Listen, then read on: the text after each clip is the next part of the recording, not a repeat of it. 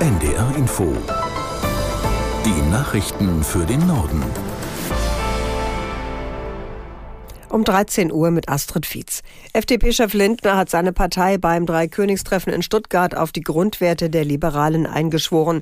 Bei dem FDP-Mitgliedervotum vor wenigen Tagen hatten nur knapp 52 Prozent dafür gestimmt, die Regierungsarbeit mit der Ampel fortzusetzen. Lindner wies in seiner Rede auf die Krisen der vergangenen Jahre hin, die schwer auf Deutschland lasteten. Die Bundesregierung handelt. Sie ist nicht fehlerfrei. Wer wäre das? Aber wir entscheiden mehr richtig als falsch, denn sonst würde die FDP dieser Regierung nicht angehören. Was die Stimmung in unserem Land auf einen Tiefpunkt drückt, das sind die Epochenumbrüche. Diesen Epochenumbrüchen müsste sich jeder stellen. Jede Regierung müsste sie bewältigen. FDP-Chef Lindner. Im Kloster Seon in Oberbayern hat das Treffen der CSU-Landesgruppe im Bundestag begonnen. Bis Montag wollen die Abgeordneten über den Ukraine-Krieg, die Migrationspolitik und die Europawahl sprechen.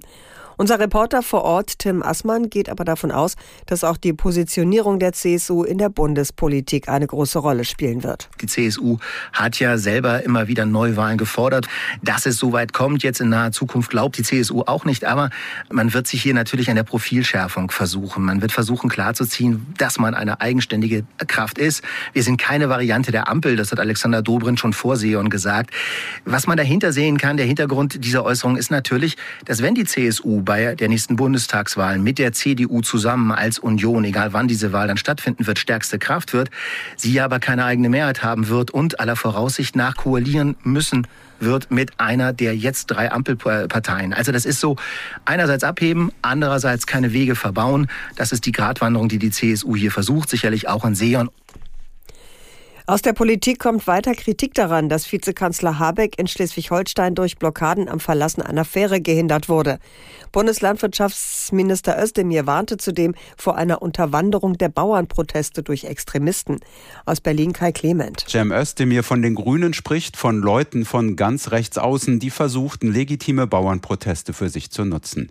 Er warnte im ZDF vor Umsturzfantasien. Özdemir verlangte solchen Aktionen ein klares So nicht entgegenzusetzen. Wie viele andere Politiker auch erklärte Bundestagsvizepräsidentin Katrin Göring-Eckardt, Kritik und Auseinandersetzung seien wichtig, das habe aber Grenzen.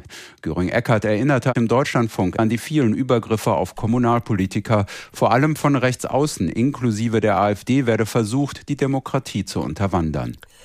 Nach dem Teilabriss eines Fensters an einer Boeing 737 lässt die US-Gesellschaft vorerst zahlreiche Maschinen am Boden. Alle 65 Flugzeuge des Typs würden zur Vorsicht einer Sicherheitsüberprüfung unterzogen, hieß es von der Airline.